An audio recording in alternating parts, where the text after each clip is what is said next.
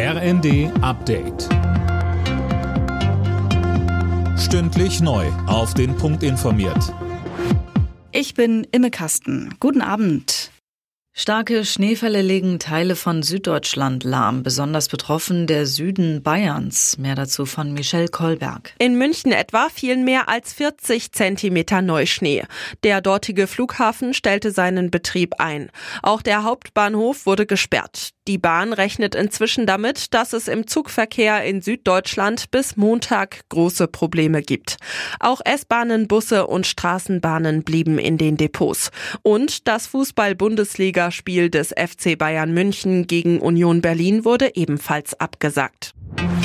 Die Hoffnungen auf eine neue Feuerpause in Nahost schwinden. Israel hat die Verhandlungen abgebrochen. Uwe Schimonek. Laut israelischer Regierung stecken die Gespräche in einer Sackgasse. Deshalb hat die Regierung ihre Unterhändler aus Doha abgezogen und zurück nach Israel beordert.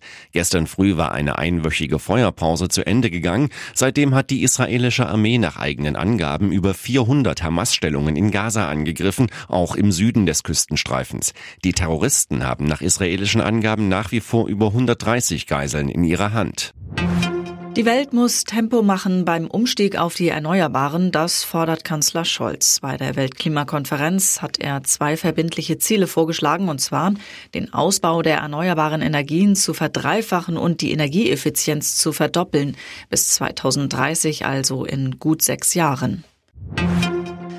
Heimsiege in der Bundesliga. Im Abendspiel gewann Stuttgart gegen Bremen 2 zu 0. Leipzig bezwang Heidenheim 2 zu 1. Mönchengladbach schlug Hoffenheim ebenfalls 2 zu 1 und Bochum besiegte Wolfsburg 3 zu 1. Und Deutschland hat bei der EM eine lösbare Vorrundengruppe. Den Deutschen wurden in Hamburg Ungarn, Schottland und die Schweiz zugelost. Das Eröffnungsspiel Deutschland gegen Schottland steigt im nächsten Juni in München. Die DFB U17-Mannschaft hat die EM gewonnen. Im Finale gab es ein 6 zu 5 nach Elfmeterschießen gegen Frankreich. Alle Nachrichten auf rnd.de